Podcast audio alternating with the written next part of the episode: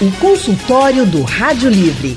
Faça a sua consulta pelo telefone 3421 3148. Na internet www.radiojornal.com.br. A adolescência, período de muitas descobertas e conflitos. O recorte mais recente do IBGE, que abrange crianças e adolescentes, mostra que no Brasil moram 68 milhões e meio de pessoas com idade até os 19 anos.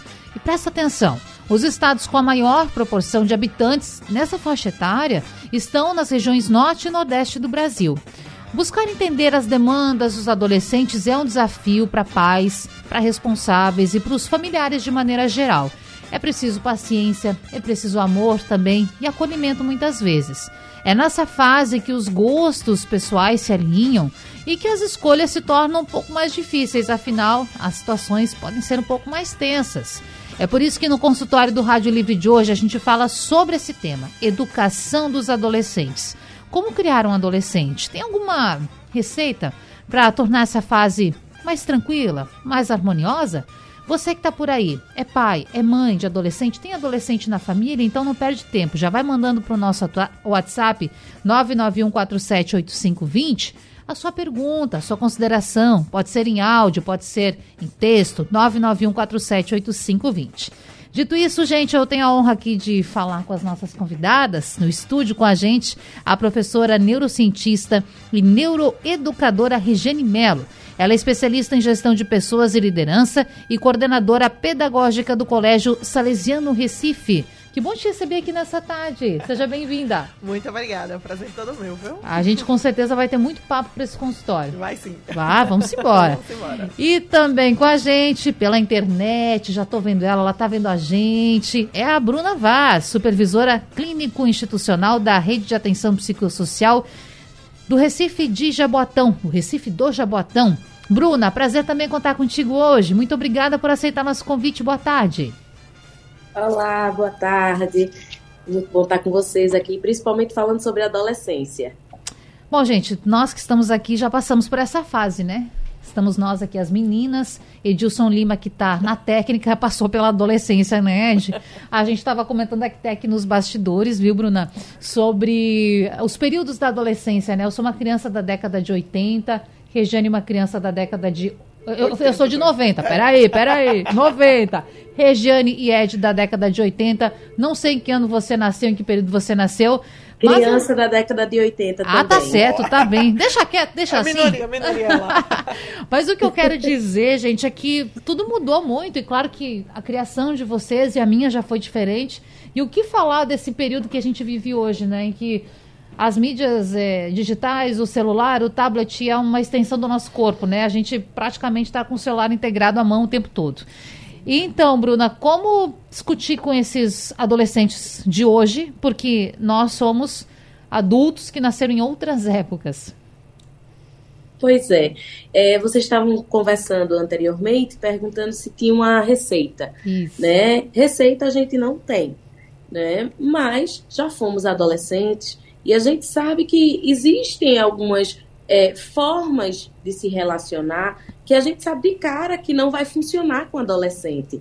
Né? Então, se o adulto não, de certa forma, não sai um pouco desse lugar de adulto, de que tem que colocar apenas esses limites no adolescente, e não abre os seus ouvidos para ouvir quais são essas demandas né, que o adolescente está colocando, né, o que ele está passando, vivenciando. A gente tende, enquanto adulto, porque já passamos por essa fase, mas eu acho que a gente esquece né, que muitos dramas acontecem na adolescência. E às vezes, quando se vira adulto, é como se isso virasse besteira.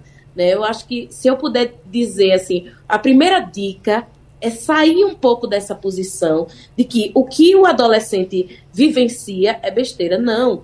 É expressão, às vezes é expressão de algum sofrimento que o adolescente está passando, ou de alguma curiosidade. Então, é importante que o adulto né, tenha vontade de sair um pouco desse seu lugar de adulto e tentar entender o adolescente pela via do adolescente, né, no que ele está vivenciando naquele momento. Então, eu acho que essa é uma primeira dica né, para os pais aí que estão escutando, é poder ouvir mais do que falar. A gente tende a dizer, isso não pode, isso não é possível, né? Isso não vai acontecer, tá de castigo, não pode pegar, a, entrar na internet. Mas aí o que eu posso dizer é assim, vamos primeiro escutar um pouco. Eu não estou aqui dizendo que não é necessário, que não são necessários os limites. São fundamentais principalmente nessa fase, principalmente hoje em dia em que a gente vê que os níveis de violência estão altíssimos. No entanto, se a gente coloca, né, constrói um muro entre essas gerações, aí é que as coisas não acontecem mesmo. Aí é que o, o diálogo não acontece e muito provavelmente o adolescente vai começar a caminhar na direção contrária do que o adulto gostaria que ele estivesse caminhando. E a gente fala tanto dos limites da internet, é, é, natural no nosso tempo falar sobre isso, mas tem aquelas coisinhas do dia a dia.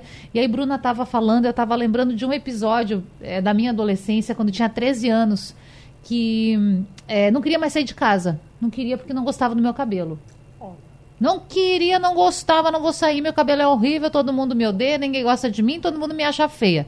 Aqueles estigmas, aqueles momentos né, de desenvolvimento corporal, é, adolescência que traz isso pra gente. Só que, claro, hoje eu penso, que besteira. Imagina nunca sair de casa pro resto da vida. Isso não existe.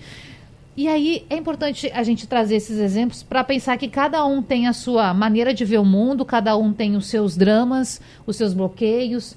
Então, Regiane, a gente pode ter agora vários pais, mães que estão nos acompanhando pensando: não, meu filho é extrovertido demais, eu não consigo segurar, ele quer estar tá toda hora na rua. O outro pensando: não, meu filho quer toda hora estar tá na internet e não sai. Então, como lidar com essas diferenças? E muitas vezes diferenças dentro da própria casa. O filho que é muito diferente do pai. É um desafio tanto. Verdade. É, eu passo por isso também. É. Tenho um adolescente, em casa tem um casal de filhos, né? E tem um adolescente, a mais velha a menina e o menino mais novo. Mas é totalmente uma que quer ficar em casa e outra que quer ficar na rua, né? Então é bem desafiante também pra gente. E quando a gente vai vendo nesse sentido de escola também, a gente vai analisando né, os jovens ali, cada um com a sua mania, com a sua maneira, com a sua forma, mas como a internet, como é, o tablet, o celular, ele tem tomado, ele parece que faz parte mesmo, como você falava inicialmente, faz parte do corpo. Né? A adolescente já acorda com o celular na mão, dorme com o celular na mão e como esse desafio, né, para conseguir realmente fazer com que tenha um filtro em relação a isso. É muito importante quando a criança gosta de sair, a criança gosta de brincar, gosta de interagir com outros, no caso da, do adolescente, né, gosta de interagir, mas também há um cuidado dos pais. Né? Quem são essas, esses adolescentes que estão saindo? O que é que eles estão fazendo? Para onde eles estão indo? Mas também há a preocupação daqueles que estão no quarto que é que eles estão no quarto fazendo? O que é que ele está é que tá olhando, né? Então é importante, como a Bruna falava, primeira coisa, a gente tentar realmente ir se colocando no lugar desse adolescente. Porque hoje é, é bem diferente da nossa educação dos anos 80, digamos assim, né? Aquela educação que não pode. Por que não pode? Porque não pode. Porque, porque eu, não eu não quero. quero. É. Isso. É, hoje é diferente. Hoje as, a, os adolescentes, as crianças, eles já têm argumentos. Não, mas por que, que não pode? por que, que não deve? Então, a partir do momento que a gente começa a explicar o porquê, é mais fácil do adolescente entender, ou pelo menos tentar entender. Né? Como nós falávamos inicialmente, quando você falava até de um, de um contexto, né? Que, de uma frase que chamavam antes, né? Do Sim. aborrecentes, né? Hoje chamam assim ainda. Hoje a gente não escuta mais tanto essa frase. Mas por que se escutava tanto? A neurociência, ela explica. Nós temos a parte né, do nosso cérebro, que é a parte frontal, do córtex pré-frontal, que é onde funcionam as nossas funções executivas. E que na fase da adolescência, elas não, digamos assim, que elas ainda não estão completas. Então, por isso que o adolescente, ele toma decisão sem pensar, ele faz uma coisa sem sem planejar, ele chega e faz e executa, e de repente depois ele, nossa, que besteira que eu fiz, né? O que foi que aconteceu? Então, porque essas funções executivas, elas não estão completas. Então, ela começa a se formar completamente a partir dos 20 anos. Hoje até diz que a adolescência vai até os 24, né? Tem alguém que até, então, a ciência está querendo puxar até os 24. Por que os 24 anos? Porque é quando de fato se forma completamente, principalmente essas funções executivas, né? Que faz parte do planejamento, do executar, de não cair no perigo, de não cair nos desafios. Por que tantos adolescentes entrando em desafios de internet? É, então, há uma preocupação, mas eu acredito que a gente precisa ir por esse caminho. Tanto como a Bruna falava, né, da empatia. Quando a gente começa, é uma palavra muito usada, mas quando de fato a gente começa a se colocar no lugar do adolescente, por que, que ele está fazendo isso? Tentar entender e a gente utilizando o diálogo. Né? Uma dica que eu acredito que não deve faltar nas nossas casas é o diálogo. Diálogo. O diálogo ele é essencial, ele é a porta de tudo. E um diálogo sabendo dialogar, não o diálogo impondo. Né? A partir do momento que, eu, claro que eu preciso colocar os limites, eu sou mãe, eu sou pai, eu preciso colocar meu, os limites em casa, mas eu também preciso saber exercer é, a minha maternidade, a minha paternidade com sabedoria. E o diálogo nem sempre é impor. Né? O diálogo, de fato, é a porta que abre brechas aí para que, de fato, essa, essa mão dupla, essa via de mão dupla, tanto eu vou expor as minhas preocupações para os adolescentes, para o meu filho, minha filha, meu sobrinho, seja lá o que for, como eles também vão começar a entender a parte, por que, que eu me preocupo, por que eu não deixo fazer isso, por que eu não deixo tantas horas na internet, ou tantas, tantas outras coisas, né, que vem. Muito importante esse nosso começo, para fazer pensar, refletir, eu quero dizer para você, ouvinte, que Tá liberado o telefone. A gente vai para o intervalo rapidinho, mas no próximo bloco eu quero atender você, a sua dúvida, você que está passando por algum dilema, algum drama, ou mesmo tem uma, uma sugestão, algo para compartilhar com a gente, pensando, poxa, eu passei a agir de tal maneira com o meu filho e mudou. Compartilhe com a gente. Nosso papo hoje é sobre adolescentes. Bom, gente, aqui no consultório do Rádio Livre nós estamos num mês especial para falar sobre o Dia das Mães. Claro que o dia da mamãe já passou, você pode estar pensando aí, mas que bobagem é essa? Mas a gente aproveita essa oportunidade para prestar uma consultoria para você, que é pai, que é mãe, e falar sobre vários é, grupos da nossa sociedade. Hoje, os adolescentes. Importantíssimo falar sobre isso. E as meninas que estão com a gente hoje, Bruna Vaz e também Regiane Melo, eu preciso tocar num assunto aqui que é o aspecto psicológico desses adolescentes. Porque nós estamos vivendo num período de saída de uma pandemia, própria OMS que já reduziu o grau de, de risco né, da, da pandemia da Covid-19. E o que acontece é que a gente está vendo muitos adolescentes com diversos, diversas questões psicológicas, também pelo fato de que a gente pode apontar várias questões, eu estou fazendo uma avaliação particular aqui, diz respeito a não estar tá na escola, no convívio com os colegas durante muito tempo. Eu quero saber da Bruna. Bruna, o que, que a gente faz agora que a situação está mais tranquila, está mais calma? Como nós podemos identificar que esse assunto, que esse adolescente está dando alguns sinais de que foi afetado de alguma maneira por esse período que a gente passou?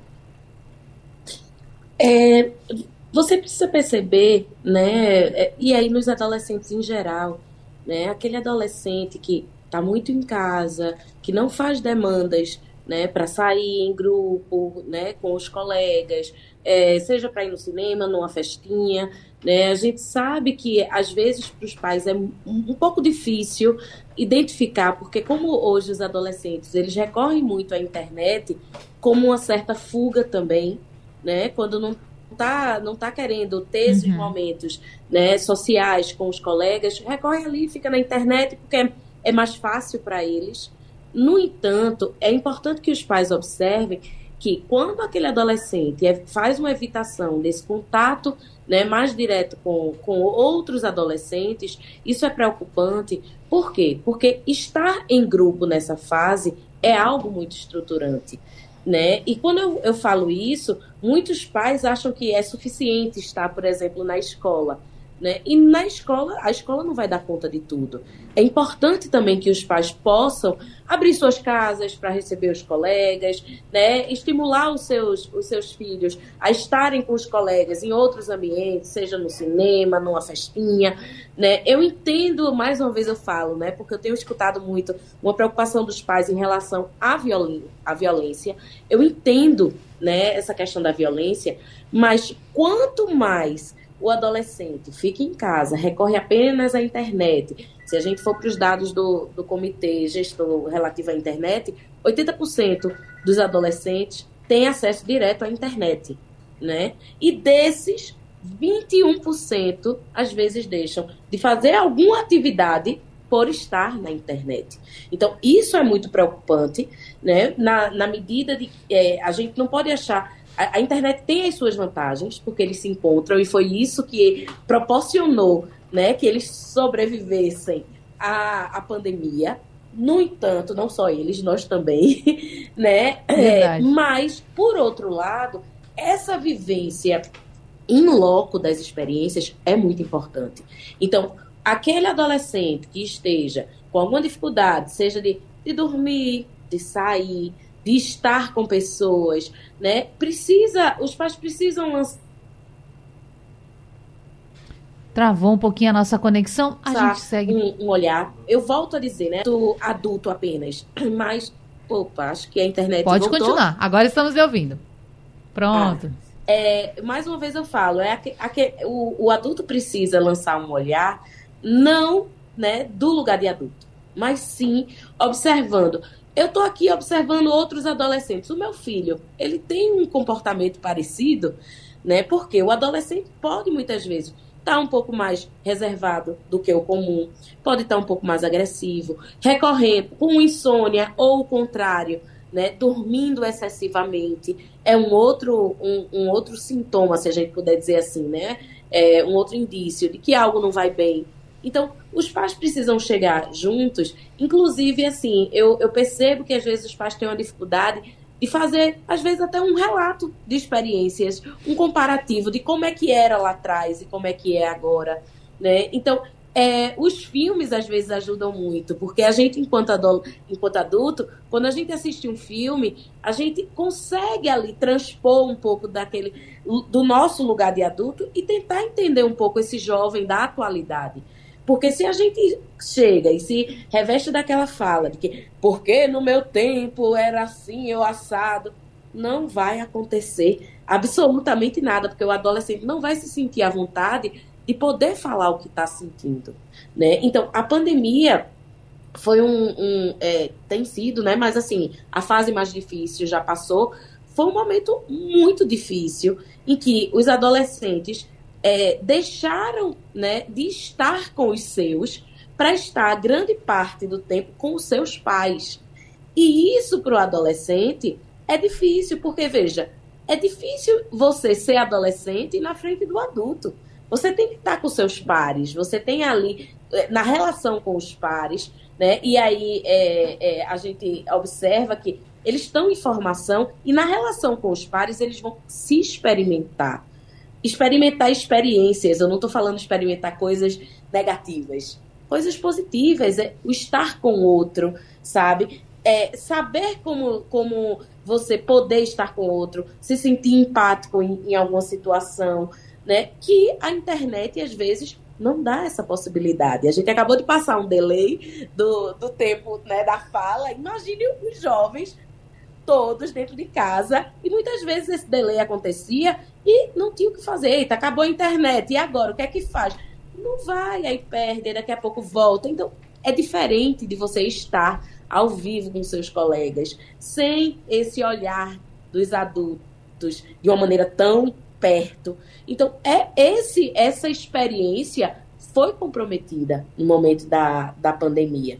No entanto, a gente, uma coisa que eu falo muito, a internet tem as suas vantagens. Muitas vezes o adolescente está ali e, né, na distância de um clique, consegue falar com outro adolescente e nem sempre isso é algo negativo, né? Porque às vezes os pais ficam muito preocupados, não está conversando com outros adolescentes na internet. Tá, então senta com ele, pergunta o que é que o que é que está se passando, quer, com quem ele está conversando, ao invés de apenas, por exemplo, proibir, que é uma coisa que acontece muito às vezes, né? Então, isso é, se a gente conversar assim, em torno do adolescente hoje, 2023, tem aí uma gama de É, travou, mas a gente conseguiu entender bem o recado. Ela volta já já, a Bruna volta já. E aí, enquanto isso, enquanto a Bruna falava e fazia essa reflexão, eu recebi aqui, Regiane, uma mensagem da Ana Beatriz, nossa ouvinte, nossa amiga. Um beijo para ela. E diz assim: é uma fase muito delicada a adolescência, especialmente no tocante à saúde mental. Nessa época, as redes sociais, boatos que surgem, uso expressivo do celular muita coisa. Eles precisam socializar mais e aprender a lidar com as frustrações a gente vai sobreviver. E aí, Regiane, é muito importante falar sobre isso. Eu agradeço a Ana pela reflexão também com a gente. Agora, eu estou pensando aqui também naquele adolescente que não tem acesso a tanta mídia digital, a smartphone, a celular, e que, inclusive, gente, no período da pandemia, teve dificuldade até para estudar. as famílias empobreceram muito na pandemia e as pessoas ainda estão se recuperando disso. Então, como lidar, Regiane, também com isso? Porque a fome, o desemprego, a falta de um lugar para morar, mexe muito com esse psicológico dos adolescentes. Também é um desafio enorme que a gente tem agora. Enorme. É, quando a gente fala de pandemia, não tem como, quando a gente fala em saúde mental, não tem como não lembrarmos da pandemia, né, de Sim. tudo que a pandemia realmente nos causou. É tanto que no voltar para a escola, nós começamos a observar, de fato, as crianças que não sabiam e adolescentes que não sabiam interagir, não sabiam brincar, não sabiam conversar, a não ser na hora do recreio, ficavam, que a gente observou muito no celular. E aí, qual foi a parte da escola fazer também? A gente entrou com o socioemocional, né? entramos com programa de socioemocional, programas de formação, de pastoral, fazendo, incentivando que as crianças levassem o uso de outras coisas que não fosse tecnologia, jogos, disponibilizando xadrez, dominó, para que as crianças e adolescentes eles pudessem ter acesso àquilo e com isso eles aprenderem a ganhar e a perder, que eram coisas que eles não sabiam. Né? Então, quando a gente vem partindo de um pressuposto de aqueles que têm tudo e aqueles que também não têm, aqueles que sofreram, aqueles que não tiveram na pandemia um tablet, um computador, algo que eles pudessem ver a, as aulas, assistirem, como eles se sentiram também excluídos, né? Uhum. Então, com certeza é importante que tanto os pais né, quanto também, se esse adolescente está na escola, que é, possa ter esse olhar para essa criança, para esse adolescente. E esse olhar, não no olhar de, de pena, de penalizá-lo, nossa, pobrezinho, ele não teve. Não. Mas com o olhar de vai superar, vai conseguir, vamos fazer estratégias. Ah, qual é o plano B? Nós precisamos ter sempre um plano B. Ah, não conseguiu pela internet, mas vamos no plano B, vamos para um livro, vamos para um debate, vamos fazer uma leitura dinâmica, vamos compartilhar em grupo, vamos fazer atividades que possam, de fato, descartar é, ou pelo menos tentarmos, né, tirar com que essa ficção de que ah, eu não consegui porque eu não tinha internet. Quando a gente volta a pensar, de fato, nos anos 80, 90 e esse ano agora, a gente faz assim, nossa, os nossos filhos, eles não sabem buscar um livro. De repente dizer assim, ah, a internet caiu e agora? Como é que eu vou estudar? Nossa, aí, vamos os livros. A gente tem o que recorrer, a gente tem o que fazer. A biblioteca ela não pode ser esquecida. A biblioteca é algo que precisa ser lembrado e a gente precisa visitá-la. Esse incentivo dos pais também, né? Com certeza, porque se ali muitas vezes o adolescente, a criança mesmo, não vê os pais lendo, vê só os pais da internet, o que é que vai fazer? A criança, o adolescente vai repetir a mesma coisa. E também existe uma outra, um, uma outra dinâmica que também me preocupa. Muitas vezes, nós pais estamos numa dinâmica tão grande de trabalho, de corre-corre, de trânsito, que quando a gente chega em casa, muitas vezes quer ir para o celular também. E aí o adolescente fica ali também. E, gente, já vi casos de famílias se falando pelo WhatsApp no mesmo ambiente. Um está na sala e outro está no quarto. Então, é importante que a gente fixe o olhar no cuidado, no tocar. Quando a gente fala em internet, a gente fala em se conectar. Mas nós temos a responsabilidade de se conectar com pessoas. Nós precisamos nos conectar, nós precisamos aprender a tocar, aprender a, a, pegar, abraçar as pessoas, que isso foi perdido. Né? Com a pandemia, nós perdemos o abraçar, o tocar, o olhar tudo ficou pela internet. Então hoje nós precisamos recuperar isso, tanto com adolescentes que tiveram essa possibilidade de ter o smartphone, o melhor iPhone, ou aquela criança e adolescente que também não teve. É importante a gente se conectar com pessoas. Importante. Eu quero aproveitar também para conversar com vocês a respeito de da questão sexual mesmo. Porque essa fase da adolescência é uma fase em que muitas vezes é, a pessoa chega nessa faixa etária e os pais nunca tiveram uma conversa sobre educação sexual. E aí você está aprendendo em todos os canais, está aprendendo na escola, está aprendendo na rede social, está aprendendo, enfim, na internet de maneira geral, com os coleguinhas, com os amigos. E aí, Bruna, como faz isso, hein? Como introduz esse assunto com os adolescentes, levando em conta essas características do nosso mundo atual? É, como eu sempre vou falando, a questão do diálogo, sabe? Eu acho que dentro de casa, às vezes os pais ficam receosos de falar sobre sexualidade, achando que falar sobre sexualidade é sexo. E não é sexo, né? Falar sobre sexualidade é, é algo muito mais amplo. É você poder entrar em contato com o seu filho, né? E muitas vezes não é você oferecer a temática, mas você saber, procurar saber como é o, é, como seu filho, sua filha, né, observa determinadas situações. Uma forma ótima é através, como eu falei anteriormente, dos filmes, né? Então, filmes de adolescente, gente, não é nada específico. Filmes de adolescente em que, em que você vai poder perguntar, sim, e com você ou com, na sua turma, como é que isso acontece? Para que você possa efetivamente conhecer. Eu, eu costumo sempre dizer, é, os adultos às vezes eles costumam ir com, com é, respostas prontas, sabe? E com adolescente não dá para ser assim. Né? Então, a melhor forma é você, primeiramente, lembrar das próprias crises, sabe? Da época da adolescência. Né? Essa questão, você falou anteriormente da questão com o corpo, né? que é isso é, é uma fala muito próxima das falas sobre sexualidade, né? Poder falar do corpo, como se sente, como se vê, como gostaria que fosse, né? Esse corpo, como você, como é, lida com esse corpo na relação com os outros, também é importante conversar. E principalmente tem uma, uma fala que eu sempre digo aos pais é poder ajudar seus filhos a constituir a palavra não em relação ao próprio corpo, à própria sexualidade, sabe? Essa noção de limite, né? Então, a gente observa muitas vezes, não é, você não vai estar ensinando ao adolescente dando a resposta pronta, mas você podendo entender como é que ele está funcionando e você vai dar a sua opinião. Não é dizendo apenas o não. Não, você não pode fazer isso. Mas, ô oh, fulano, ô oh, fulana, como é que isso acontece? Lá na tua escola, não necessariamente você diz na tua vida, mas na tua escola, entre os teus colegas. Esse tipo de coisa aí que a gente viu aí nesse filme acontece, não acontece, sabe? Eu acho que na hora que você abre essa possibilidade, né, você vai, vai ter em casa uma adolescente que se sente à vontade para perguntar coisas.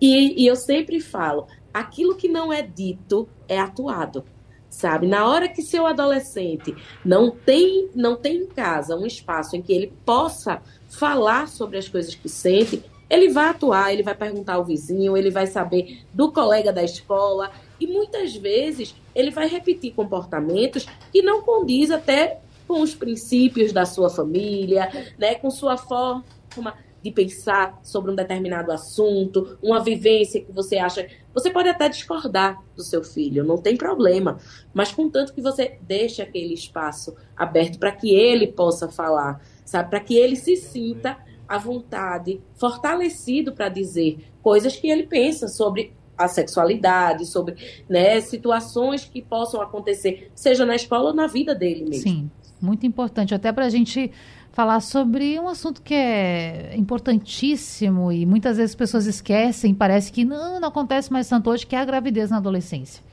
Que é um risco para a adolescente estar gestante. Então tem que se falar sobre isso.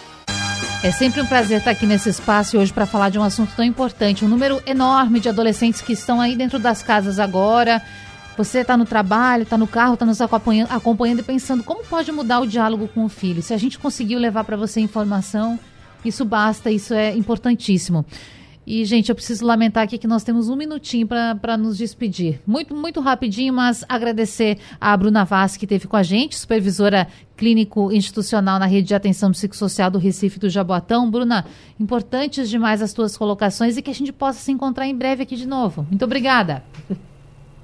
Obrigada a você né? Foi muito bom estar conversando sobre essas questões da adolescência e são muito importantes essas conversas sempre. Sempre, constrói demais. A gente que não está nessa faixa etária, eu não tenho adolescente em casa, mas a gente aprende sempre, não Com é? Certeza. E eu quero agradecer também Regiane Melo, ela que é professora, neurocientista, neuroeducadora, especialista em gestão de pessoas e liderança e coordenadora pedagógica do Colégio Salesiano Recife. Que prazer ter você. Obrigada. Obrigada a todos que estavam vindo. E em outra oportunidade estamos juntos novamente. Com certeza. eu quero dizer para o nosso ouvinte o seguinte, meninas, momento do jabá, da propaganda. Regiane, porque a gente não consegue aqui contemplar tudo. A gente tenta, mas não consegue. Dá para te seguir lá nas redes sociais? Tem dica para adolescente, para criança? Como é? Tem Conta sim. Aí. Eu, eu trabalho muito com a neurociência, envolvido para criança, adolescente e adulto.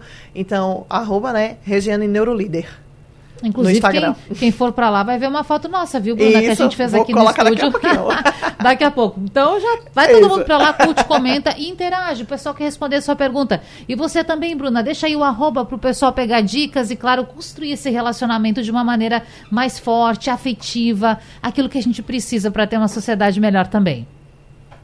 Eu vou deixar o e-mail, é brunavazdealmeida.gmail.com brunavazdealmeida.gmail.com isso. Bom, vou fazer minha propaganda também. Procura lá, Natália Ribeiro Rádio, a gente se encontra para ter debates como esse e outros também. E dizer para você o seguinte, que a gente está terminando o nosso Rádio Livre. O programa vai ficando por aqui. A produção de Gabriela Bento, trabalhos técnicos de Big Alves e Edilson Lima. No apoio a gente tem Valmelo. Coordenação de jornalismo é Vitor Tavares. Direção Mônica Carvalho. Você fica agora com o balanço de notícias e Thiago Raposo. Quero desejar aqui uma, ótimo, uma ótima tarde, um ótimo restinho de sexta-feira. Um fim de semana maravilhoso em família, já que o nosso assunto aqui é família hoje. Fique pertinho daqueles que você ama, talvez seja o um momento indicado para virar esse jogo, viu?